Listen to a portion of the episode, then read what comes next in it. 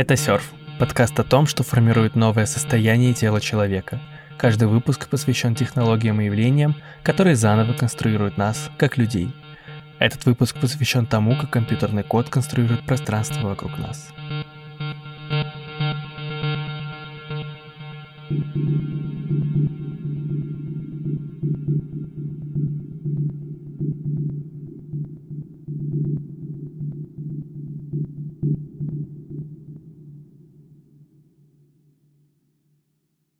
Пространство в социальных науках примерно до 50-х годов 20 века воспринималось как контейнер или мешок, где происходят разные события и лежат разные вещи.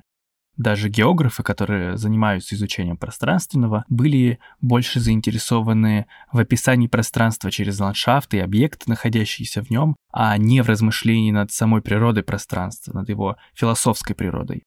Пространство понималось в абсолютных терминах, как нечто с фиксированными размерами, через которое можно измерить и изучить объект. Пространство таким образом было чем-то безусловным, естественным данным и предсказуемым. Оно представляло собой некую трехмерную сетку с осями x, y и z, где располагались объекты и происходили события.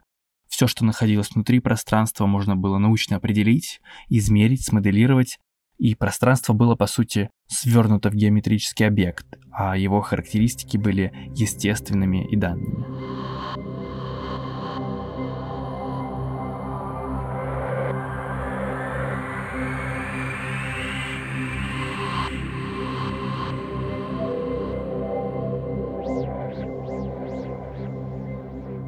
Такая модель изучения пространства была раскритикована марксистской и феминистской географией, Такие исследователи выступали против представления пространства как абсолютного, ему стали придавать социальное и политическое значение. Пространство стало не пассивным и нейтральным, вместо этого оно стало активным, вступающим в отношения и чем-то, что конструируется. Такое мышление создавало пространство, которое населяют люди. Это здание, транспорт, сельская местность. Не просто чем-то, что существует и ожидает своего назначения – Наоборот, ландшафт и социальные взаимодействия, которые он порождает, создаются и управляются самими людьми. Пространство теперь это продукт вещей и действий, которые формируют социальные взаимодействия. Если попытаться использовать эту логику, то, например, футбольный стадион представляет собой конструкцию, которая была построена государством или иной институцией, а также пространство, которое получает свое назначение через ежедневный труд персонала, поведение язык посетителей, ритуалы и воспоминания болельщиков. Использование и назначение этого пространства сконструировано одновременно через материальную форму и нематериальные смыслы вокруг и внутри этой формы. В последние десятилетия узкий круг специалистов изменил центральный вопрос с «что такое пространство» на «как пространство появляется». Пространство и все остальное в мире теперь не фиксированная, формулируемая и познаваемая сущность. Скорее, пространство — это всегда процесс становления, происхождения, это практика, явление и делание. На фундаментальном уровне пространство достигает этой формы и функции за счет практики, то есть пространство может пониматься не как существительное, а как глагол.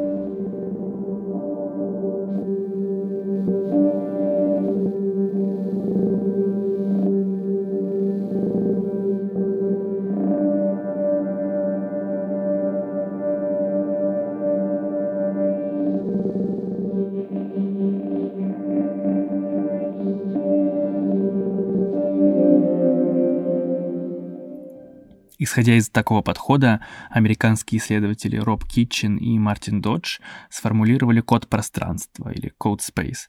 Как и любое пространство, оно формируется через различные практики и процессы. Но код пространства делает уникальным то, что Оно сконструировано программным обеспечением, машинным кодом и алгоритмами. Оно прямым образом определяется через код, который представляет собой сущность формы, функционирование и назначение пространства. Софт является тем, что перемещает пространство с декодированного к кодированному. Код пространства появляется, когда софт и пространство взаимно устанавливаются, создаются друг через друга. Пространственность здесь продукт кода, и код, в свою очередь, существует, чтобы создавать определенную пространственность. Например, зона регистрации в аэропортах может быть описана как код пространства. Пространственность зоны регистрации зависит от программного обеспечения. И если оно вдруг рухнет, зона регистрации превратится из места, где люди регистрируются на рейс, в хаотичный зал ожидания. Больше нет других способов зарегистрировать людей на рейс, потому что Сделать это вручную больше невозможно из-за небезопасности этого метода. Поэтому здесь пространство зависит от кода. Другой пример – это кассы супермаркета. Все супермаркеты и гипермаркеты используют компьютерные кассы, чтобы проводить платежи. Если компьютер или информационная система, с которой он работает, сломается, покупатели не смогут оплатить товары, из-за чего пространство, которое вроде бы должно быть супермаркетом, становится временным складом продуктов, пока компьютерная система не восстановится – Механизмы для проведения платежей вручную больше не работают, а персонал не может продать товар без кассы, во-первых, потому что он не обучен этого делать, а во-вторых, потому что на товарах попросту нет ценников.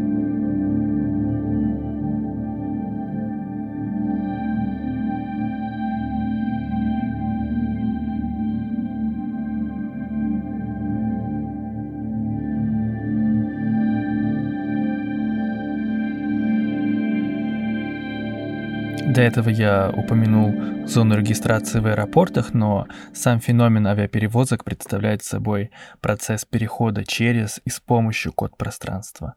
Это пространства, которые прослеживаются, дополняются и регулируются кодом или используют софт для своей работы. Авиабилеты покупаются онлайн, регистрация также происходит автоматически и подтверждается с помощью документов и индивидуальных номеров билетов. Система безопасности и слежения работает также с помощью сложных и комплексных систем. Перемещение багажа осуществляется через специальные штрих-коды. Иммиграционный контроль происходит благодаря обработке персональных и биометрических данных. Решение о том, как перевести людей и багаж, осуществляется с помощью систем, которые автономны и автоматически. Самолет тоже является кодированным пространством, начиная от системы развлечений, заканчивая навигацией и автопилотом.